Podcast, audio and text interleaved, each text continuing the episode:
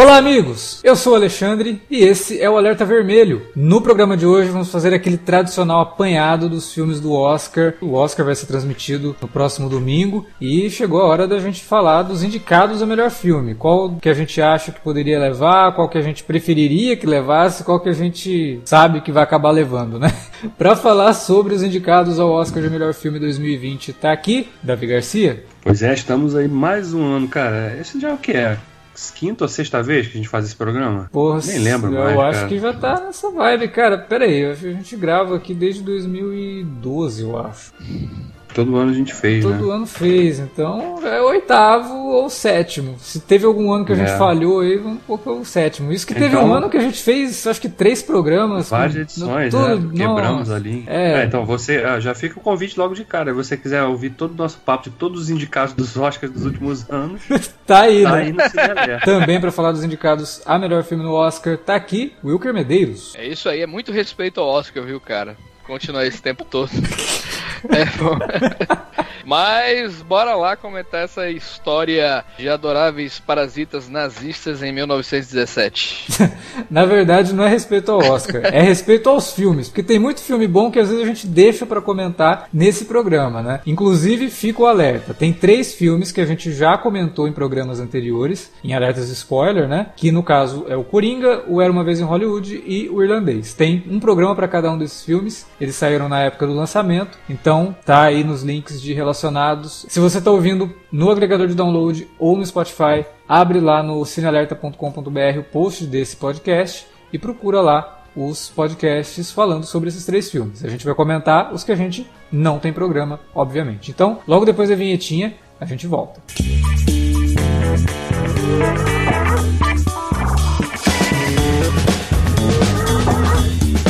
Agora ficou mais fácil ajudar o Cine Alerta a manter o conteúdo no ar e a produzir mais podcasts. Além do padrim.com.br barra cinealerta, onde você pode escolher um valor e contribuir mensalmente e ainda participar de um grupo secreto no Facebook para ter acesso antecipado aos programas, você também pode nos ajudar toda vez que for comprar aquele livro, filme, quadrinho ou o que mais você estiver precisando. É só entrar em cinealerta.com.br barra ofertas e conferir uma lista sempre atualizada das melhores ofertas disponíveis na Amazon e em vários outros sites. Você também pode encontrar produtos relacionados aos temas dos podcasts e o melhor, qualquer compra feita a partir de um link que você abriu no nosso site já garante uma ajuda pra gente. Ajude o Cinealerta a continuar produzindo esse conteúdo que você gosta. padrim.com.br barra Cinealerta ou faça suas compras a partir de cinealerta.com.br barra ofertas. Fique agora com o podcast.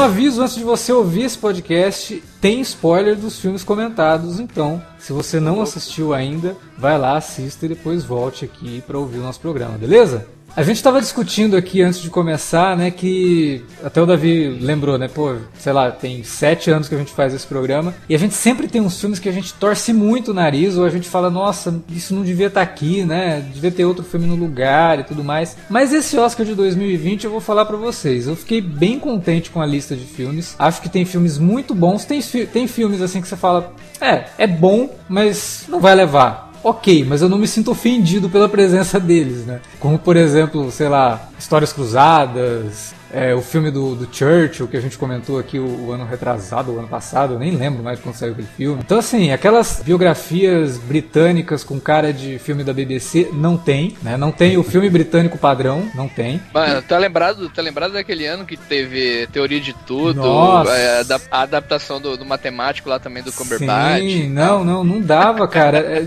os últimos anos, assim, tinham uns filmes que realmente que mereciam estar no Oscar, não chegava às vezes nem ser a metade da lista, sabe? Esse ano, eu não desgostei de nenhum. Eu gostei de todos os filmes. Tem aquele que eu gosto menos, tem aquele que eu gosto mais, tem aquele que eu acho que tem muito barulho em cima do filme e ele nem merece tanto barulho assim, mas ainda assim é um bom filme, é competente. Então, esse esse esse programa a gente vai, vai pegar leve, né? E tem outra característica esse ano, cara. É, um, é, um, são, é uma lista de, de, de filmes bem diversos, né? Sim. Eles são filmes bem diferentes entre si, tanto tematicamente como o estilo mesmo, né, de, de direção de, do, dos seus realizadores ali. Então, realmente foi um ano interessante nesse sentido. Claro, sempre fica, ah, mas faltou aquele filme XYZ.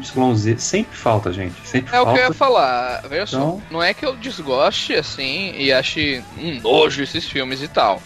É, eu, na verdade, é uma das melhores edições do Oscar em muito tempo, assim, né, em qualidade e tal. Se bem que nessa década a gente teve outras boas edições também. Uhum. A época que teve Hair, que teve aos filmes legais, assim, também naquela, naquele Oscar. Mas é, é óbvio que, por exemplo, eu teria indicado. eh, Eu teria, né? É, eu gostaria que tivesse na lista Entre Facas e Segredos, tá ligado? É, Sim, o próprio sim. Nós. Tem uns filmes É. que realmente são É. incríveis, Não, e- né? E- E é até bom citar isso, você tá falando, Wilker, que é, muitas vezes isso não se liga. Tem muito filme que não entra porque o marketing do filme não dura o ano inteiro. O exatamente. Nós foi lançado lá no início de 2019. Então, se o estúdio não ficar trabalhando o filme nesse período, ele não entra, cara. É, é marketing, tem muito marketing. Não só merecimento, né? Infelizmente é assim que funciona. É, Oscar é campanha, cara. E a gente vê, por exemplo, ano passado a gente teve a porcaria do Bohemian Rhapsody concorrendo, né? Uhum. E esse ano a gente teve um filme de mesmo estilo muito melhor que foi ignorado, né? A E, a e cinematografia do coincidentemente também. E coincidentemente também, né? Tipo, o camarada lá, bizarramente ganhou aquele, aquele Oscar lá de melhor ator. É, E a chance desse, desse cara ganhar, eu diria que é quase zero, né? O Taron Egerton é, sim. é foda, é foda. É.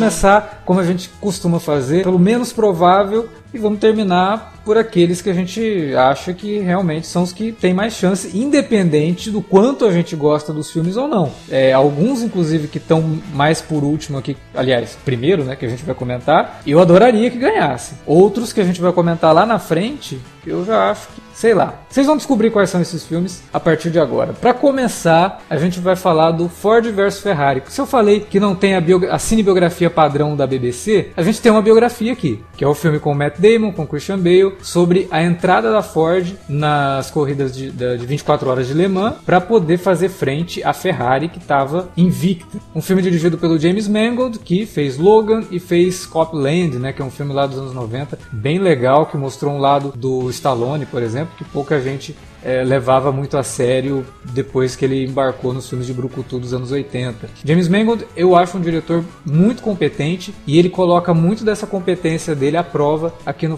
no Ford vs Ferrari. Que, se não é um filme que tem chance de ganhar o Oscar, não tem, é, daqui a gente pelo menos considera como sendo menos provável, ele é um filme bacana, cara. É um filme de esporte, é um drama muito legal, muito até divertido, tem momentos assim impagáveis no filme. E o Christian Bale tá excelente nesse filme, fazendo o papel do Ken Miles, que é o piloto escolhido pelo Shelby, né? Papel do, do Matt Damon para poder colocar a, a- Ford no páreo da- da- das 24 horas de Le Mans. E é um filme produzido pelo Michael Mann, né, que ficou enrolando um tempão para fazer um filme sobre o Enzo Ferrari, acabou virando esse. Eu achei bem louco isso. Então, James Mangold, que já tinha feito, né, Johnny Jr., que é uma biografia também e tal, só que bem diferente disso aqui, né? Biografias, pra mim, eu gosto quando ela é um pouco fora da curva, da habitual, né? De, de quando o cara vai lá, conta desde pequenininho, tudo que o cara fez e tal. pá. Eu gosto muito do que o Danny Boyle fez com Jobs, né? Que ele pegou até um ator que não tem nada a ver e tal, e fez um recorte, assim, através dali ele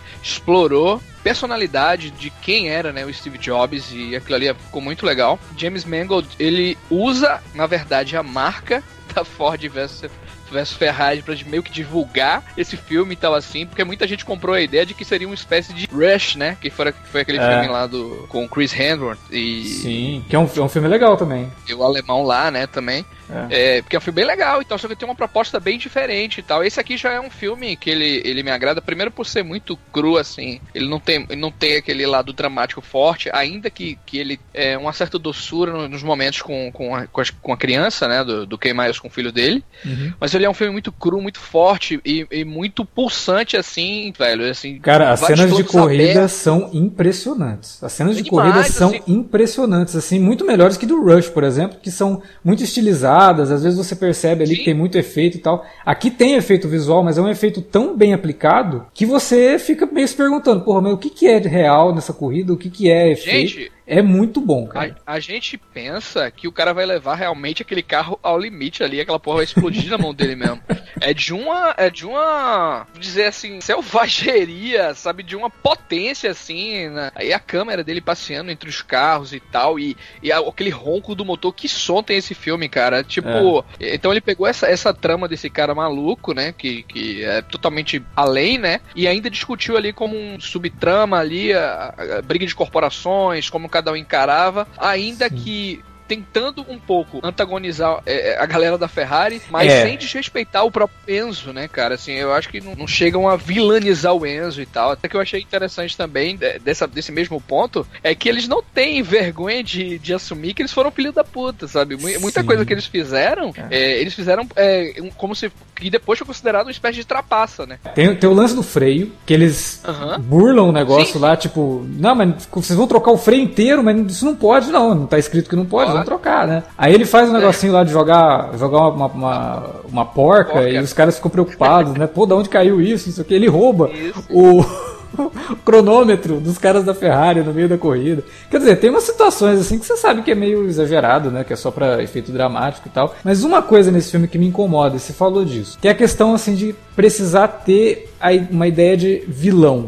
O antagonista eu até entendo, mas vilanizar eu acho complicado. Porra, pegaram aquele Josh Lucas para fazer o cara da Ford que, a, que acaba sendo responsável pelo Ken Miles não vencer a corrida, né? Cara, o Josh Lucas, ele só faz papel de babaca. Ele tem cara de babaca. Ele já ele se, se, especializou em fazer babaca. E ele faz o babaca que ele sabe fazer no filme. E isso eu acho que ficou um pouco caricato, sabe? Por ser o ator que é, pela forma como ele faz e pela forçação de barra de algumas situações. Assim como também quando vão, mostrar lá o piloto da Ferrari na corrida de Le Mans, porra, cara, o cara dentro daquele carro vermelho, parece que eles passaram até um lápis preto no olho do cara, o cara todo parece um vilão mesmo. De, eu achei meio exagerado, isso me incomodou um pouquinho, eu acho que não precisava, né? Mas no geral, é um filme que eu gostei de assistir, é um filme que te segura ali o tempo todo, o tempo todo você fica realmente tenso tenso quando começa mesmo a parte toda do último terço do filme, que vai realmente mostrar a corrida, você fica tenso com aquilo, sabe? Então, o James Mangold, para mim, carregou muito bem o filme. Ele. ele... Bom, sabe filmar muito, né? Cara? Nossa, ele cara, dirigiu né? muito bem, dirigiu muito bem os atores. Fez um filme digno, sabe? Um filme bacana de ser assistido e que traz ali uma mensagem que eu gosto muito, que a gente até tinha falado no, na época do irlandês, né? Um dos produtores do filme pegou e falou que o Scorsese tinha feito um excelente filme sobre masculinidade tóxica. No caso do Ford versus Ferrari, tem um pouco dessa masculinidade tóxica, mas mais do que isso, como que todas as disputas ali são extremamente infantis, né? Isso que a gente falou do cara roubar o, o cronômetro da equipe é, concorrente, jogar a porquinha lá para os caras ficarem preocupados, fazer a troca do negócio no meio da corrida. É tudo muito infantil e até a própria discussão corporativista que acontece durante o filme é extremamente infantil.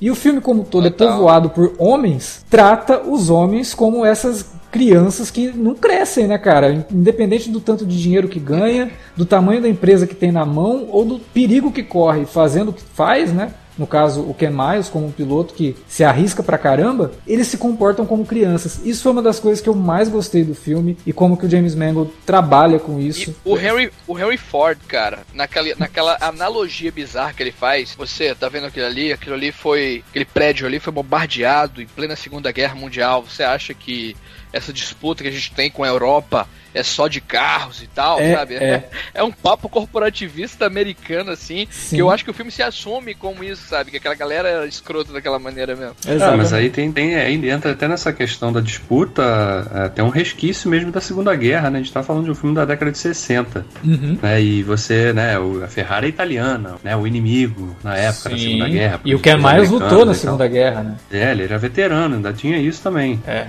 Então, ele, o filme carrega um pouquinho disso, né? Uma tinta, uma tinta leve em cima desse conflito, digamos assim, que se traduz nessa rivalidade o filho do, do Henry Ford carrega para expandir o legado do pai, né? E inclusive tem aquela sequência, é mais quase no final do filme, um pouquinho antes, né? Quando eles estão tentando lá convencer os caras a botar, a deixar o Ken Miles ser o piloto, né? Uhum. Porque o personagem do Josh Lucas está tentando sabotar de toda forma. Quando ele, ele bota o, o Henry Ford para entrar no carro, o Matt Damon, né? Uhum. O Shelby.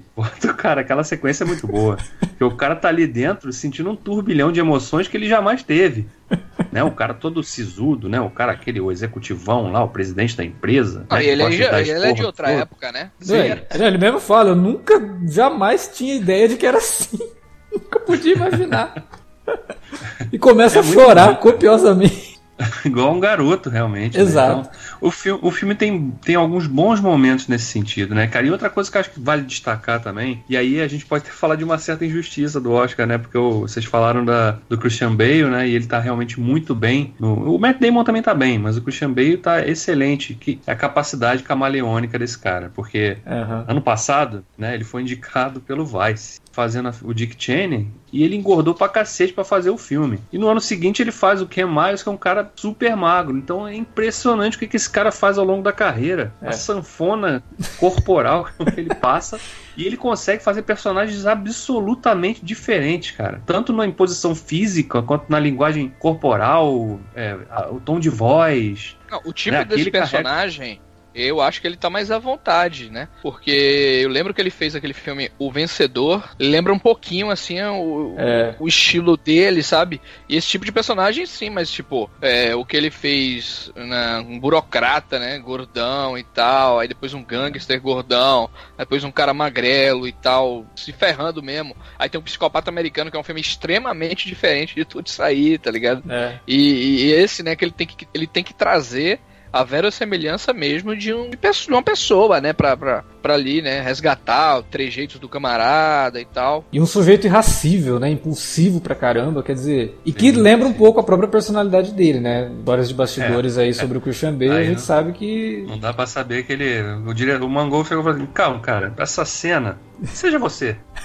Seja você, né? Finge que é Pode tá jogar, tá pode jogar aí a chave inglesa no vidro do carro, igual você quase fez lá com o técnico é. de som do Terminator. Ô, Davi, mas tu tiraria alguém aí do, do, dos indicados a melhor ator pra colocar ele? Cara, é difícil, cara. Porque, os indicados estão todos é, muito bem, né? É, é, é realmente, é difícil. Cara, esse ano, esse ano é difícil. É, o mesmo, volto na mesma questão do, né? O Ram Malek é. foi não só indicado, como ganhou, é uma sacanagem que um trabalho assim do nível de um, um Christian Bale nesse filme não seja sequer indicado, né? Mas é aquela questão, né? Vai, isso sempre depende da concorrência também, né? Sim. E a concorrência estava bem pesada nesse ano. É, não tinha como deixar de indicar alguns atores, né? Então, mas o Bale, cara, o Bale tem muita coisa pela frente, ele tem muita chance ah, pra ser ele indicado. só entraria, ele só entraria na vaga do Léo DiCaprio. Mas o Léo DiCaprio naquele ah. filme ele canta, ele dança, não, ele faz Não, não tem como, não tem como. É foda, é foda, não tá ligado?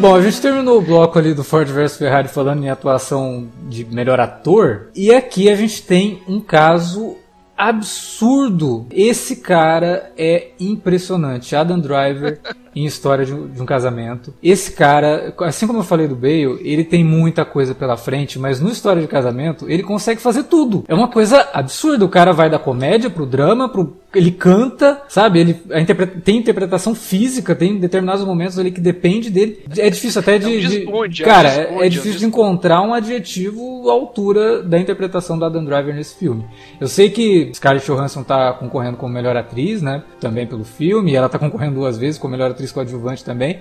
Mas o trabalho do Adam Driver aqui é impecável e isso vindo de um ator que a gente não conheceu agora. A gente já sabe a capacidade dele em outros filmes. Mas aqui, no História de, casa, de um Casamento do Noah Baumbach, ele tá impressionante. E é um filme, olha, cara, muito, olha, muito em bom. Patterson, em Patterson, ele entregou, na verdade, uma performance assim que é o extremo oposto de uma história de um casamento que ele é um cara muito pacato, que vive numa, numa, numa vida cotidiana, que ele é um motorista de ônibus. E é foda com o trocadilho do nome dele, né? Enfim. é, mas ele vive uma vida muito pacata, o cara que é casado também, que ele é motorista de ônibus e nas horas vagas escreve poemas. Uhum. E é o extremo disso, e é de uma força, cara, de uma vera semelhança impressionante. E esse filme é justamente o oposto disso, né, cara? É, é tudo muito explosivo, né? É tudo muito a flor da pele. E, é, e precisa ser, porque é um filme sobre término de relacionamento, né?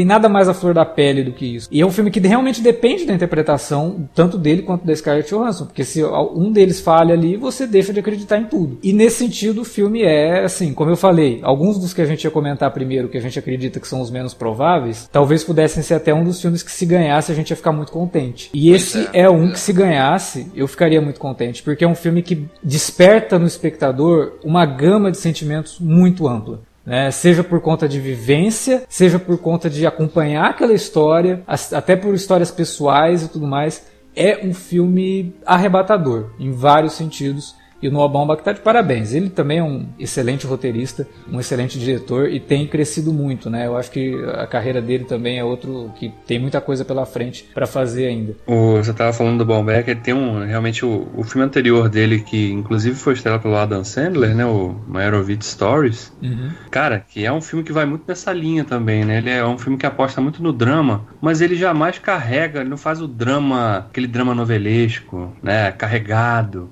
Aqui você sempre, você sempre enxerga nas situações, algum, num, num, grau ou, no, ou, outro, você consegue se identificar com as histórias que ele está contando. Né? E nesse filme você citou, né, o, o, driver passa por essa miríade aí de. Parece que ele quase faz uma cadeira da Universidade das Artes Dramáticas, né? ele, ele bota tudo em prova ali num filme só, né? Ó, você vai ter que ser muito dramático, vai te exigir dramaticamente, mas também vai te permitir que seja que, que abraça algum tom cômico em algum momento, né? Vai te exigir que você passa realmente transmita as sensações com o seu corpo, com a sua voz, com o seu olhar, da mesma forma da Scarlett Johansson também. E é um filme muito assim, né? Então você, como espectador, mesmo que você não, não seja casado ainda, nunca tenha se casado, mas você já namorou alguém, né? Você já se interessou por alguém, você já você consegue enxergar algum aspecto dessa história na sua vida ou na vida de alguém que você conhece. É, não, então, eu até, é um muito... até ia falar sobre isso. Às vezes até pessoa que os pais se separaram e, e foram aquela sim. criança, sabe? Sim, sim. Estiveram no lugar é, daquele garotinho. E é um filme nesse sentido muito humano, né? Porque hum. conta histórias muito triviais, entre aspas, do dia a dia de todo mundo. Né? Você já não pode, pode não ter vivido pessoalmente aquela história, mas você conhece alguém que viveu, né? Então é um, é um drama muito real, muito palpável, né? Você consegue Exatamente. realmente enxergar muita verdade atual, naquela história. Né? E atual, assim, atual. e você tá vendo também ao mesmo tempo um drama de dois adultos que, claro, você percebe claramente que os dois se gostam muito e tal, mas chega aquele ponto que as diferenças se, se tornam muito irreconciliáveis, né? Então é melhor ficar cada um de um lado. Mas ao mesmo tempo são pessoas que se respeitam ainda e e que enxergam também a necessidade de manter essa relação por conta da criança, né? Porque tem muito pai que passa por isso, né? Esse processo e às vezes o pai larga o filho para lá, não quer saber mais, né? E, ou então fica criando dificuldade para no relacionamento porque a mulher casou com outro cara e o cara não quer mais, é. né? Então, e esse filme trata essas questões não, todas. A, esse filme são com pessoas esclarecidas, né? Duas pessoas muito esclarecidas que, que em tese têm o conhecimento de, de, da vida humana como poucas, como poucas, né? Fica fácil de você entender isso também, porque são, os dois são pessoas do mundo das artes, né?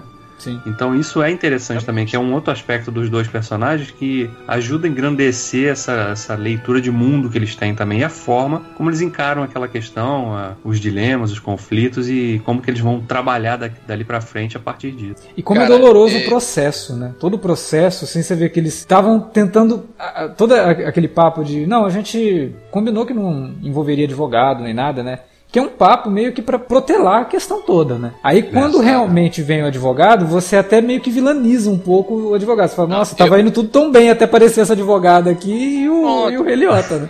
Mas não é, é, é porque o, o negócio é complicado. Né? O advogado ele vai em cima. Ele, vamos separar ou não vamos? Vocês vão ficar enrolando até é quando? Até o comentário, comentário que eu queria fazer sobre esse filme, ele me lembra bastante um outro filme que eu vi do, do Sr. Shawn Mendes aí, que tá indicado pelo 1917, chamado Foi Apenas um Sonho, com a Kate Winslet e o Leonardo DiCaprio, que é um filme que se passa lá nos, acho que nos anos 60, por aí. E é, é justamente um, um filme nessa, em cima dessa linha, né, com, com um duelo de atores e é um filme que aborda o relacionamento, né? O fim de um relacionamento, né? Só que é aquele tipo de relacionamento que as pessoas já não se aguentam mais, entendeu? Até o sexo é algo assim extremamente forçado, é, apressado e tal. E o embate deles, de determinadas situações, é algo também muito forte, é um dos meus filmes favoritos do, do Shawn Mendes e tal. Só que esse, esse filme aqui, ele faz um troço que é ainda mais impressionante, pessoal, do ponto de vista mais íntimo, assim, pra gente, né, e tal. Por quê? Porque ele não é o filme que, que a gente tem aquele, aquele cenário de dois casais brigando, berrando e, tal, e tudo mais. Na verdade, a gente tem um filme de, de pessoas que ainda se gostam, de certo modo, ainda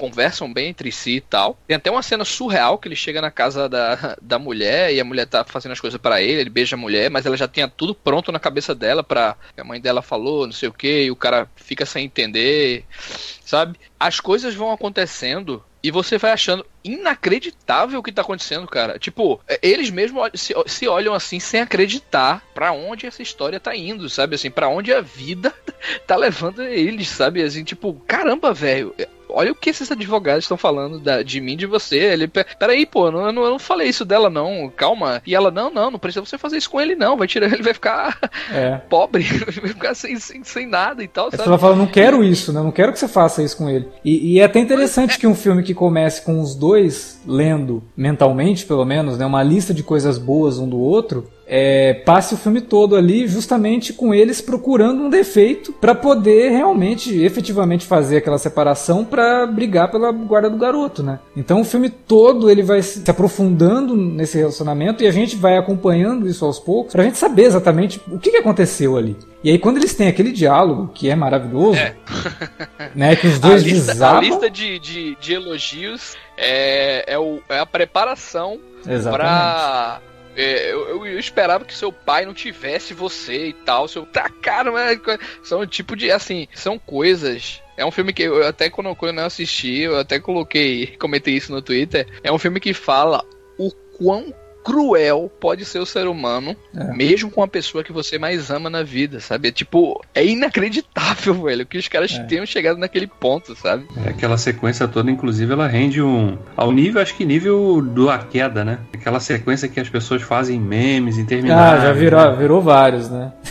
né? Então viraliza fácil, né? Pô, mas é, mas é, uma, é uma pena, porque assim. Quem uma não, aula de roteiro, né? É, quem não viu o é. filme, só fica vendo o meme, pô, assista o filme porque é. a cena tem um Sim, poder assim. Claro. Alex, fantástico. Alex, é, sabe, é, antes da meia-noite, vocês já viram, né? Todos uhum. vocês dois sim, acho que já viram. Sim. Antes da meia-noite, ele, ele traz ele sempre digo isso, ele traz para mim os diálogos assim tão impressionantes e tão espontâneos que eu ficava pensando, cara, não é possível que esse que isso é um roteiro que o cara escreveu isso e tal. Que o Linklater escreveu essa porra, não é possível. Aí tem, né, eu fui, fui lá ler o roteiro e realmente é isso aí. No história de casamento, aquela aquele monte de grito, aquele monte de xingamento, cara, o cara pega o roteiro assim, o cara fez até um vídeo, o roteiro vai passando assim subindo uhum. e exatamente o que, o que tá no roteiro assim, os caras vão lendo, velho.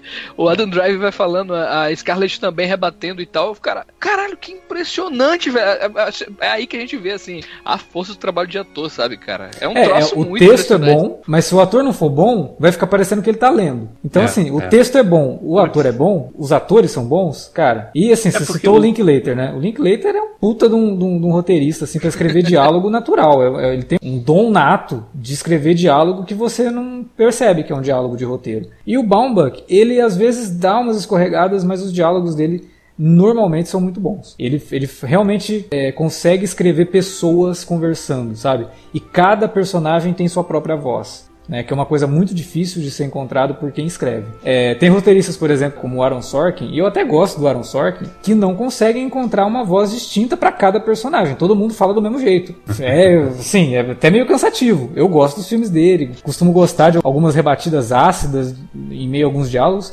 mas isso a gente tem que reconhecer. É, ele é, não, todo não consegue. mundo é o Mark Zuckerberg. Exatamente. Todo mundo, Zuckerberg. todo mundo fala do mesmo jeito, né? Até, no, até comparo ele nos quadrinhos com um cara que eu também adoro, que é o Brian Michael Bendis. Ele é ótimo, só que todo mundo fala igual, cara. Sabe? Então, tem gente que está muito tempo já nesse trabalho e ainda não conseguiu encontrar essas vozes. O Noah Baumbach consegue, sabe? Ele consegue dar essas vozes para os personagens dele. E isso é um feito e tanto, cara. E ao mesmo tempo faz, claro, aí graças ao talento dos atores, que a gente nem, naqueles momentos chaves do filme, no, no, né, que tem como essa sequência da discussão ali que eles têm na casa, que você esquece que você tá vendo um, um filme roteirizado, né? É. Fica parecendo que, né, pô, botaram uma câmera ali e os caras estavam discutindo, né? Então, de tão natural e, e real que soa. É, eu acho que esse é bem unânime, né? A gente ficou bem contente com a, com a indicação dele para melhor filme. Eu acho que, sei lá, seria um azarão, não vai acontecer, mas eu ficaria contente se ele ganhasse também. Se ele não estivesse disputando com alguns outros que a gente ainda tem para falar. É, mas é um, é um filmaço, cara. É um filme que eu acho que vai ficar muito tempo na cabeça de quem assiste. Não, é, é, acho que os detra detratores desse filme criticam mais é, é, pela, por ele ser da Netflix do que por outra coisa, né? Porque é, é, é, cinema, cara. É cinema, assim, eu vi gente comparando com aquele filme lá do Bergman, né? Também, o... pô. Cenas de um casamento, né? Cenas de casamento, né? É. Com o próprio Woody Allen, só que de uma versão mais crua, né? Kramer vs Kramer. Então, o próprio Kramer vs Kramer, que eu lembrei pra caramba. Só que esses filmes tipo Kramer vs Kramer. Kramer vs Kramer, ele me lembrou mais, assim, no, na, na questão mais sentimental. Uhum. Eu acho que ele é um filme que ele é um filme bonitinho também, assim, é, é, em termos de, de, de, emoção mesmo. Ele não é só cru, tá ligado? É. é mas, por exemplo, ele, ele não é que nem Valent, é, Valentine, né? Valentine's Day. Que, que ah, é, sim, namorados, não, não. Namorados para sempre, né? Que, que já é um filme mais sofrido e tal, assim. Esse é, é, é como as coisas acontecem ao longo do tempo, né? O desgaste de uma relação. É uma montanha russa, né? Você tem o momento mais lá no fundo do poço, mas também tem o um momento de você subir um pouco e, né? É, tem momentos engraçados, assim, que são até meio... levam até um humor meio... humor negro mesmo, né? A questão daquela cena que ele corta o braço sem querer. É, é bizarro aquilo, cara. E, tipo, Caralho. é uma cena que você se pega rindo da situação, porque, pô, o cara vai estar tá tão ferrado na vida, né? Que... Não, e ele é um escroto, né, cara? É bom deixar claro, sim, assim, o cara é um sim. escroto, assim, tipo, é. É, ele, Egoísta, ele, ele prega como, como, como eu sou o cara mais fodão, sou diretor de teatro que podia comer qualquer um e tal, e você não é. queria é, transar e tudo mais. E tal. É, aí você foi lá e transou com a outra, né, e tal. Isso aí aconteceu depois que eu tive um filho, que isso é normal para nossos hormônios e tudo mais, sabe? Tem aquela, tem essa pessoa vilaniza, vilaniza a personagem da, da Scarlett Johansson, que ela procurou advogada, né, e tudo mais. Hum. Aliás, a, a, Laura Dern tem uma das falas mais sensacionais, assim, que... Ela tá sensacional no filme. Ela tá sensacional é. no filme, a Laura Dern tá. Não, a Laura Dern é sensacional, né? É. não tá só Não, e ela tá em outro filme também que a gente vai comentar daqui a pouco e igualmente muito bem, né? Ah, igual a Scarlett Johansson também, né? Sim, que já liga pro nosso é. próximo filme. Exatamente.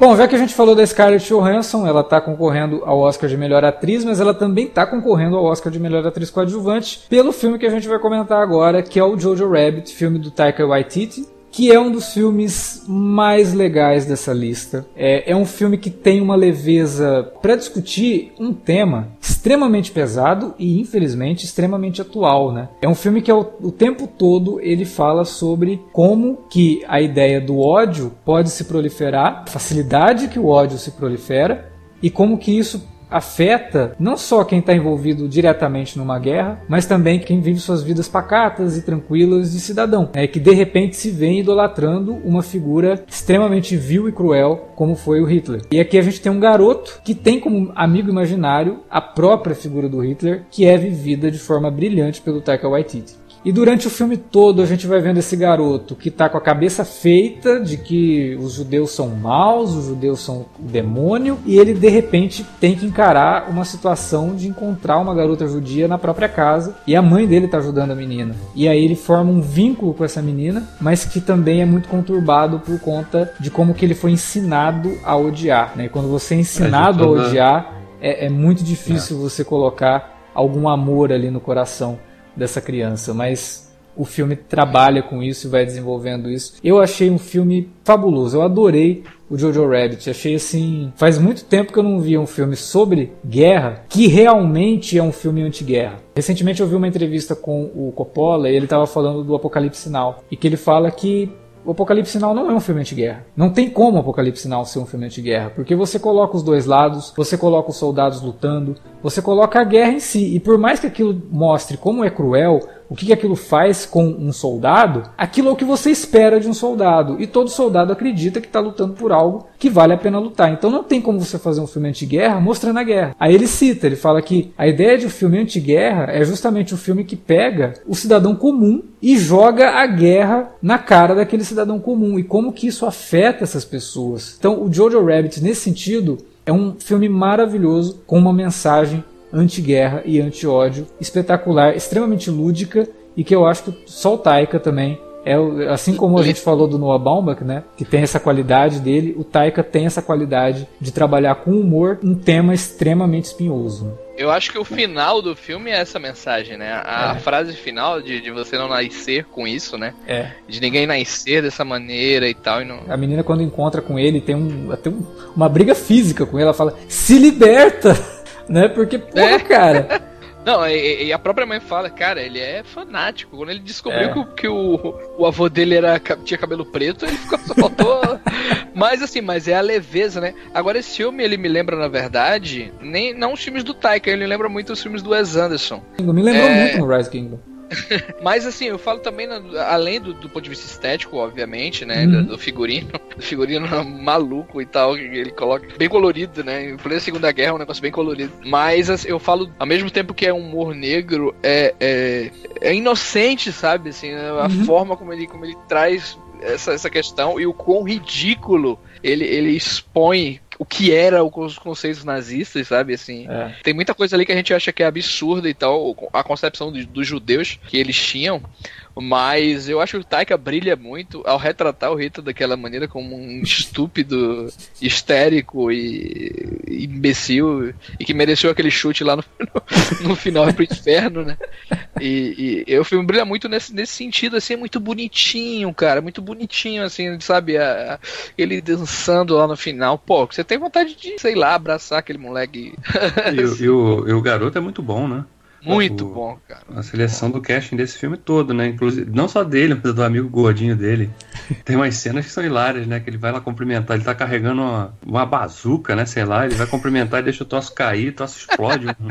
um troço no. Agora, agora que acabou a guerra, a gente pode brincar, cara. Tá? É.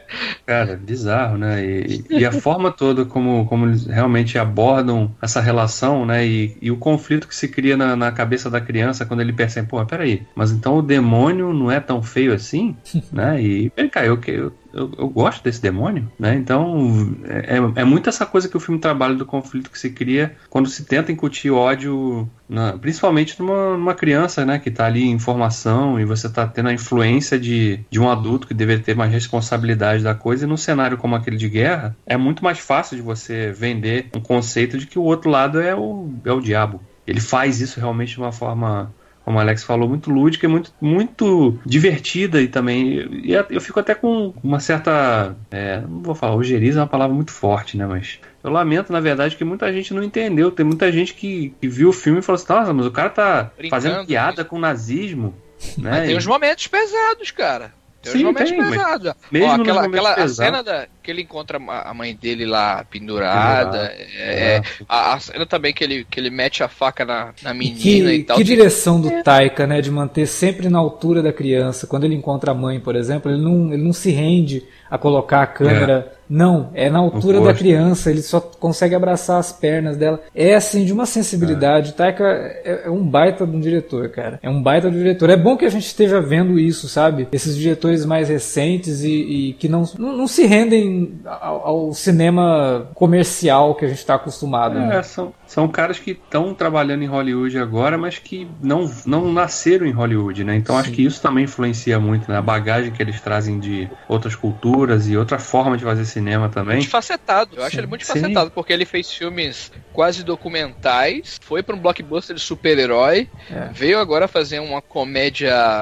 muito Wes Anderson. Me, me abre os olhos total agora pro, pro Taika. Não, é, é daqueles pra gente ficar de olho com certeza e há muito tempo, né? Ele, ele não não é de hoje que ele tem mostrado um talento e assim, uma capacidade muito grande, como você falou, ele fez um blockbuster, ele fez o Thor Ragnarok. E no Thor Ragnarok a gente percebe a capacidade dele de se manter fiel à visão que ele tem para aquilo, sabe? Tanto que ele fez o filme mais diferente do, do, do, do, Thor e um dos mais diferentes da Marvel. Mesmo precisando fazer conexão com todo um universo cinematográfico cheio de referência. Ele consegue aplicar ali a visão dele. E quando ele pega um filme que é dele, aí ele se esbalda, né? E ele faz isso aqui no Jojo Rabbit. Com certeza esse é um dos que realmente merecem estar nessa lista é, de melhores filmes do Oscar em 2020 e também um daqueles que se ganhasse eu ficaria contente.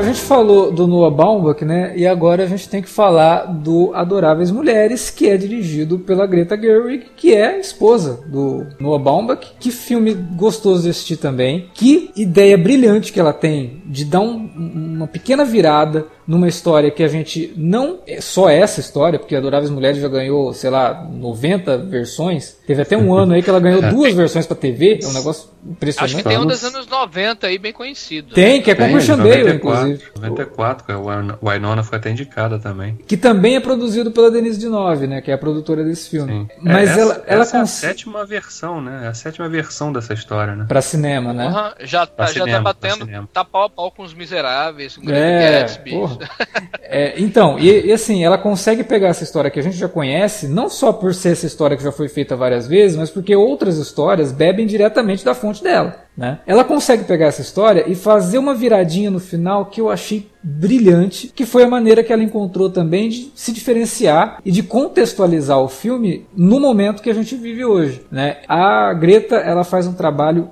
excelente de, de direção nesse filme. É uma pena que ela não esteja indicada. Acho isso uma, uma, uma, uma, das injustiças desse ano. Ela deveria ter sido indicada como melhor diretora. Mas o filme em si, cara, é muito legal de assistir. É um filme leve também. Apesar de ter ali seus momentos mais dramáticos e tal mas é um filme que conta com um elenco excelente e todas as meninas estão muito bem no filme. A, bom, a Saoirse Ronan a gente nem precisa falar, né? Porque menina é, é, impressionante. Eu, se eu gostei muito dela no Lady Bird, por exemplo, eu tinha lá meus probleminhas com Lady Bird, ela com certeza não era um deles. E, e foi um filme que me agradou também. O Adoráveis Mulheres eu acho muito melhor que o Lady Bird e acho a Greta Gerwig como diretora nesse filme muito melhor do que ela foi no Lady Bird. Por mais que o Lady Bird seja uma história muito pessoal para ela, quase autobiográfico aquilo, né? Mas aqui também tem um pouco de autobiografia, afinal de contas a gente tá falando de uma personagem que é uma autora, é uma escritora, né? E ela tá tentando emplacar uma história, então eu acho que ela coloca é um pouco dela ali no, no, é no quase filme que também. Um, é quase que um filme um filme dentro do filme, né? Porque é um filme sobre uma, uma, uma autora de um livro que está contando uma história que é meio que da família dela. Ao mesmo tempo, um filme adaptado por uma, uma diretora que, que vem com, essa, com esse histórico na bagagem também, né? Sim. De fazer isso, de contar histórias muito pessoais, de colocar um pouco da vivência dela nos filmes que ela tá, tá fazendo, né? Você falou da injustiça e realmente, né? É até estranho, né? Porque ela foi indicada por, pelo roteiro, né? Uhum. Ela fez o, escreveu o roteiro adaptado desse filme. O filme foi indicado, mas ela não foi indicada como diretora, né? São essas incongruências do é. Oscar, assim, que chamam sempre atenção, né? E a direção dela é muito boa nesse filme. A forma como é, ela lida eu... com, as, com as atuações, sabe?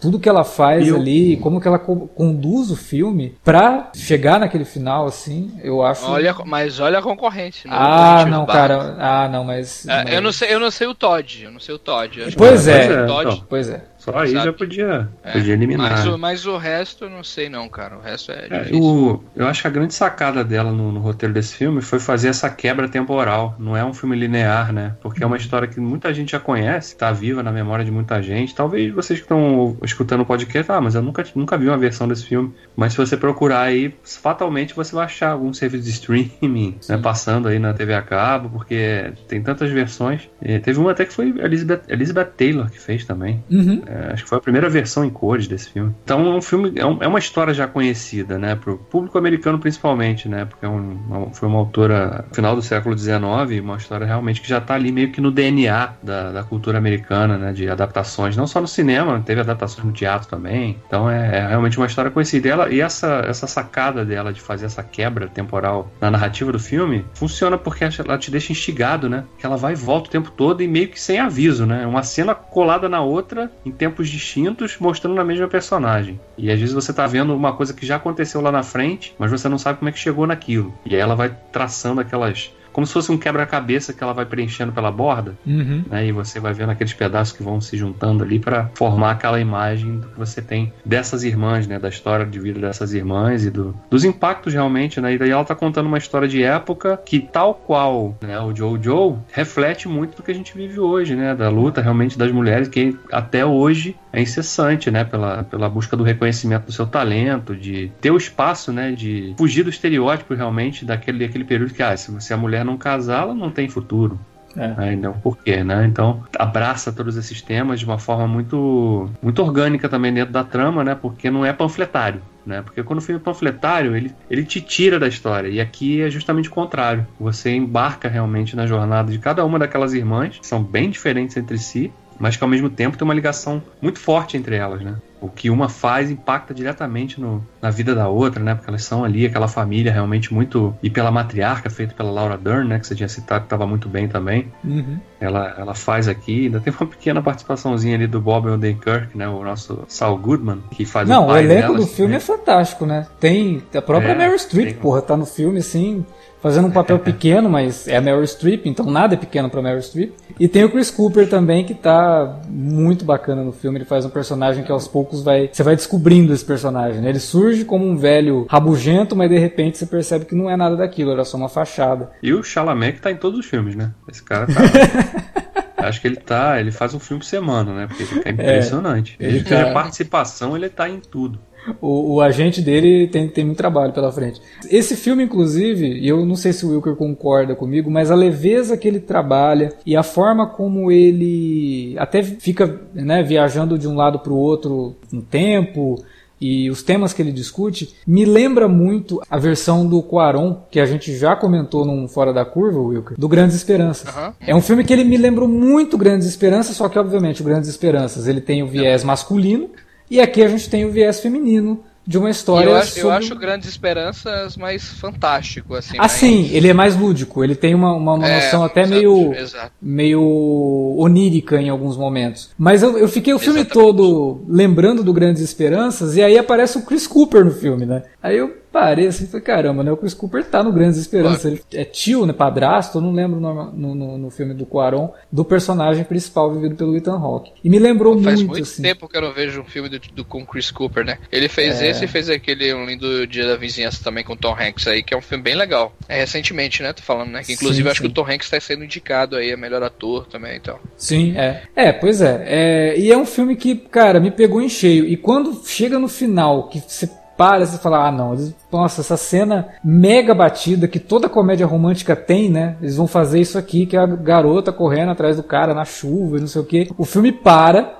E aí muda completamente. Caramba, olha que legal isso aqui, né? Olha que virada bacana de roteiro que a, que a Greta Gerwig consegue colocar, justamente para discutir o que você espera de uma história que tem uma mulher como protagonista, escrita por uma mulher. Ele assume quase um comentário metalinguístico ali que eu acho muito interessante e que faz o filme é, merecer a posição que ele está aqui, sabe? De estar entre a lista dos melhores de 2019 e de estar indicado. Eu acho que é um filme é, importante para o momento, como o Davi colocou, ele é um filme que fala sobre coisas que são fundamentais no mundo de hoje, sem soar panfletário, sem soar caricatural. Né? Não, ele é muito natural nesse sentido porque ele fala de uma situação já vivenciada pelas mulheres e ainda vivenciada até hoje, infelizmente, né? Isso não, não, não tá muito longe da gente, né? A gente tá, acabou de tá falando do filme e a gente falou assim, pô, é uma pena a Greta não ter sido indicada como melhor diretora. Não tem um pouco também disso aqui, porque ninguém leva a sério, né? Parece que, pô, ah, é um filme dirigido por uma mulher, então tem toda uma expectativa em cima de um filme dirigido por uma mulher que tem que falar de certos temas, que tem que falar de certas coisas, e ela faz tudo isso aqui, mas de forma muito mais natural do que se espera, entre aspas. E a autora, a Joe, ela passa por isso. Né? Quando ela vai vender a história dela, o cara fala: ah, ó, a próxima que você trouxer aí, se tiver mulher é, como protagonista, tem que terminar casada. Aí ele dá uma pausa assim, ou morta, tanto faz. Né? Quer dizer, ninguém se importa com isso. Né? Então é um filme que, até dentro da própria trama e externamente, ele acaba sendo um pouco, entre aspas, vítima disso. Né? A gente não está vendo a Greta sendo indicada como melhor diretora. E eu acho que deveria.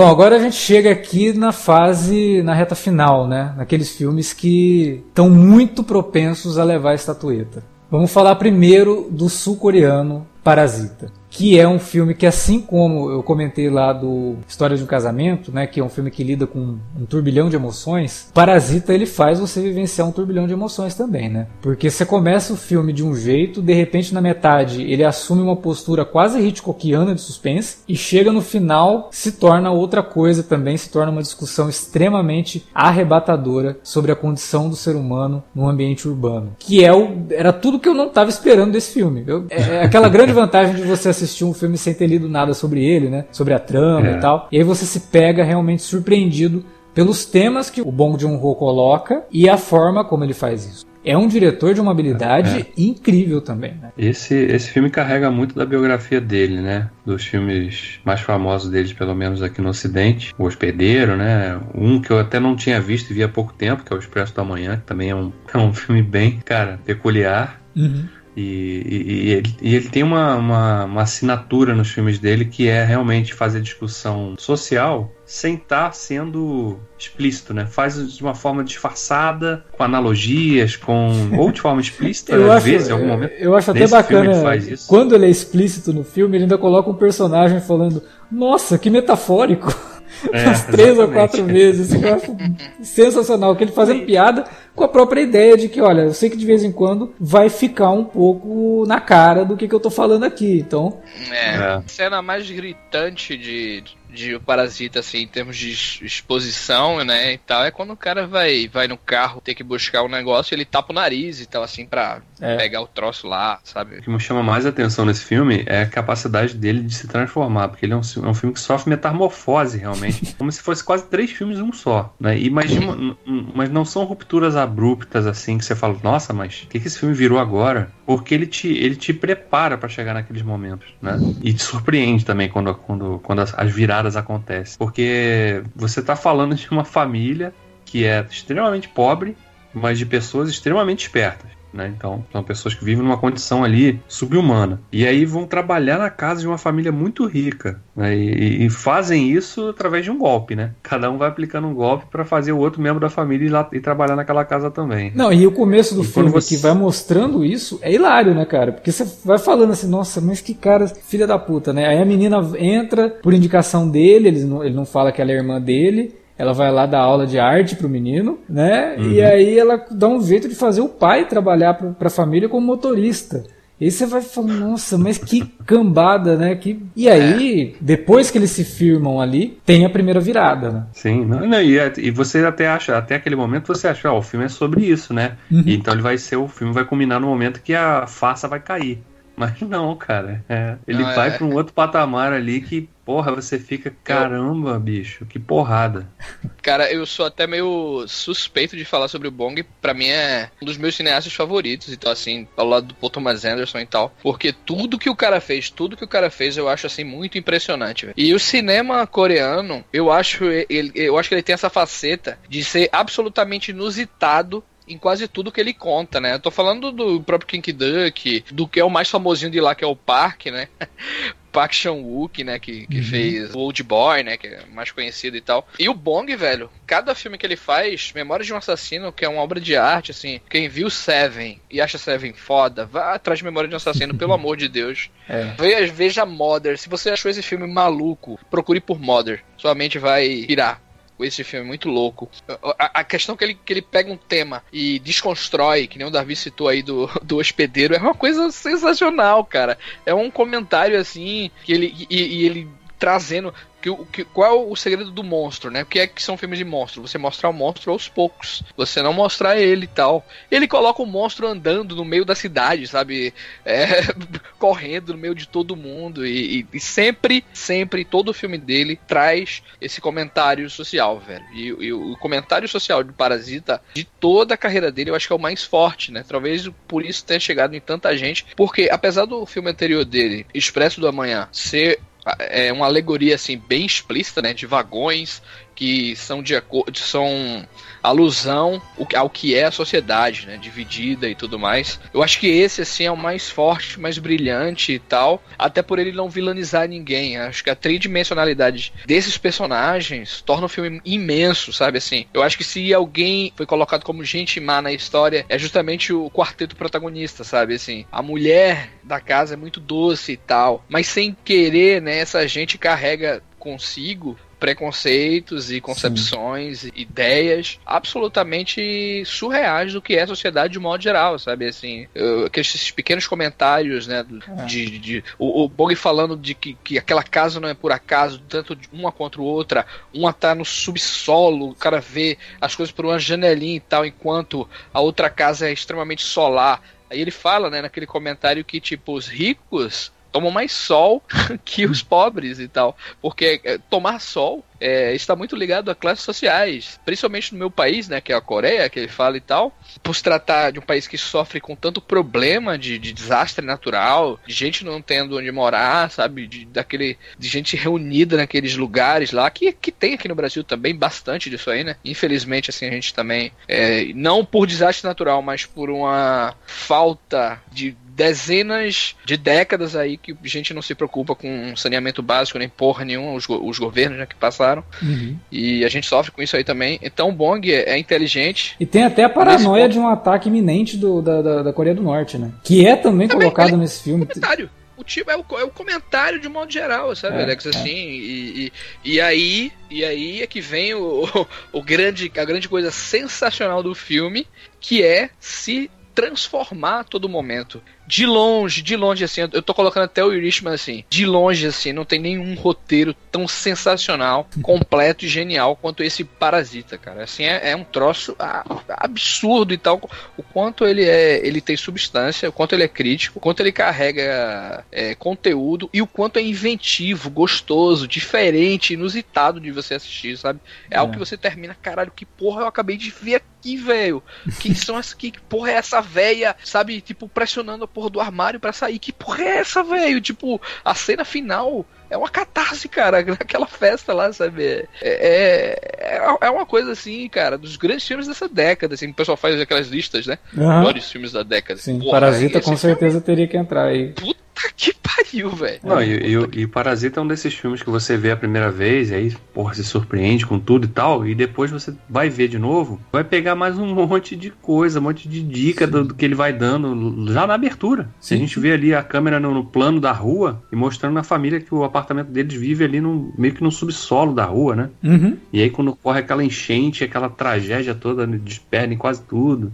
Não, tu, a, a, aquela ideia de pista e recompensa, o filme todo, cara. Cara. Sim. Sabe? O filme todo. É, se você Uma tem aula, uma. né, cara? Pois É se você tem uma boa memória, você vai percebendo assim que coisas que são ditas lá no comecinho do filme vão refletir no- nos acontecimentos. Ou você pode fazer o que o Davi falou, rever o filme já sabendo o que acontece e pegando esses pequenos detalhes de diálogos, de coisas que são ditas, de de cenas que são mostradas, né? Ela fala lá da barata, né? compara o marido com a barata, e aí tem um momento lá que ele vira uma barata, cara. Né? A cena que ele tá tentando escapar pra ninguém ver, que ele tá no chão. Acende uma luz, aí a família tá ali, né? A família dos ricos tá ali, e não olha pro lado. E ele tá ali paradinho, né? Você já viram barata quando você tá passando por uma sala e tem uma barata na sala e você acende a luz? Ela para. Cara, é assim, brilhante. A ideia de pista e recompensa, fazer comentário social da forma como ele faz, situando numa, numa questão que muita gente às vezes esquece, que o cenário também pode ser um personagem. E no caso do Parasita, isso é fundamental. Né? A, a, a ideia da construção e de como que, que uma cidade é dividida. Pô, a cena deles descendo a escadaria para voltar para casa, encontrar a casa afundada, né? É, é muito isso. Então, até a própria arquitetura da cidade existe para te oprimir, de certa forma. Né? E para mostrar que existe uma diferença social. Você para ir na casa do cara para quem você trabalha, você tem que subir, né? Para você voltar para tua casa, você tem que descer. Uma ideia visual subtexto, ali, né? um subtexto visual muito forte e que ele trabalha de forma brilhante. Só uma correção, Wilker, você tinha falado que o último filme dele, o anterior era o Snowpiercer, né? Na verdade é o Walker, né? Que ele fez pra, pra Netflix. É, tem um é, cara, que é outro filme que tem um esse esse Oct é muito curioso que é um filme que nenhum estúdio quis comprar, cara. nenhum estúdio, assim, era ele ele ele tinha passado pelos estúdios que ele é habitual trabalhar e tal, e sempre acharam a ideia muito maluca e muito ambientalista, né, e tal. Uhum. E ele tinha essa. Ele queria contar essa história de qualquer maneira e tal. E conseguiu algo até mais do que ele esperava, né? Ele falou numa entrevista que, tipo, nunca pensou que pra esse filme específico ia conseguir tanta grana pra fazer uma, uma ficção científica, entre aspas, meio maluca e tal, com um porco gigante lá e tudo mais. Mas é muito bom também, eu gosto bastante. Não é um, não é um Bong, gran- o grande filme do Bong, mas é um filme que pessoal que ele quis, que ele queria trazer pra cá, muito bonito também. E agora fica a expectativa do que, que vão fazer. Vai ter uma série do Parasita, né? Vai É, vai ser uma minissérie. Né? É, ele Então, comentou que ele tinha muita coisa pra colocar no filme, mas ele sabia que não tinha como fazer isso, né? Aí ele condensou o roteiro inicial num filme de duas horas e meia, não chega a duas horas e meia, né? Duas horas e quinze, duas horas e pouquinho. E que agora, com a, com a ideia da série, ele vai poder fazer o que ele queria, que é colocar um monte de outras histórias em volta daquela história e vai fazer uma minissérie aí na HBO. Cara, sei lá, é, eu, Eu- acho interessante, eu- mas que isso não anule queria- a existência do Parasita, que as pessoas assistam o Parasita, né? Eu queria que muito que essa minissérie fosse muito o que o Lindelof fez com Watchmen, assim. Pega aquele universo e conta uma outra história em torno daqueles personagens que a gente já conheceu ali. É, Vamos ver, né? Parece que, parece que vão ser mais casos é, dessa família aí, né? é exatamente. Mas não vai ser com o mesmo elenco e tal, né? É, vai, vai ser com um elenco americano, né, provavelmente. E aí que me preocupa um pouco, porque eu acho que é um filme que depende muito do que a gente falou aqui da Coreia do Sul. É, ele depende É. muito daquele cenário, né? Não sei como fariam essa transposição para os Estados Unidos trabalhando pelo menos ideias visuais semelhantes. Vai ter que ser, vai ter que se pensar muito nessa minissérie para que ela consiga ter a mesma força do filme. É, mas o filme é uma porrada, é um filmaço. É. Se você ainda não viu, corrige isso já, porque é um filme que tem que Cara, ficar aí pra. Se tivesse alguma justiça, ele sairia vencedor do melhor Pô, filme. cara, pô. É. E melhor Mas filme estrangeiro. Melhor filme estrangeiro. Então, mas aí é que Então, tá. O melhor filme estrangeiro tem o Dor e Glória, do, do Almodóvar, cara. Eu queria que. Não, não, não, mas, mas assim, assim, eu acho que não tem chance não, Alex. Não, não tem, eu sei, mas é o que eu tô falando. Se o mundo fosse justo, venceria Parasita melhor filme e Dor e Glória melhor filme estrangeiro, sabe? É, ah, é. é isso aí. É, se acontecer isso, cara, porra, aí os Olha, caras da academia. aí eu tão- até faço TV por assinatura de novo só pra assistir o Oscar do ano que vem.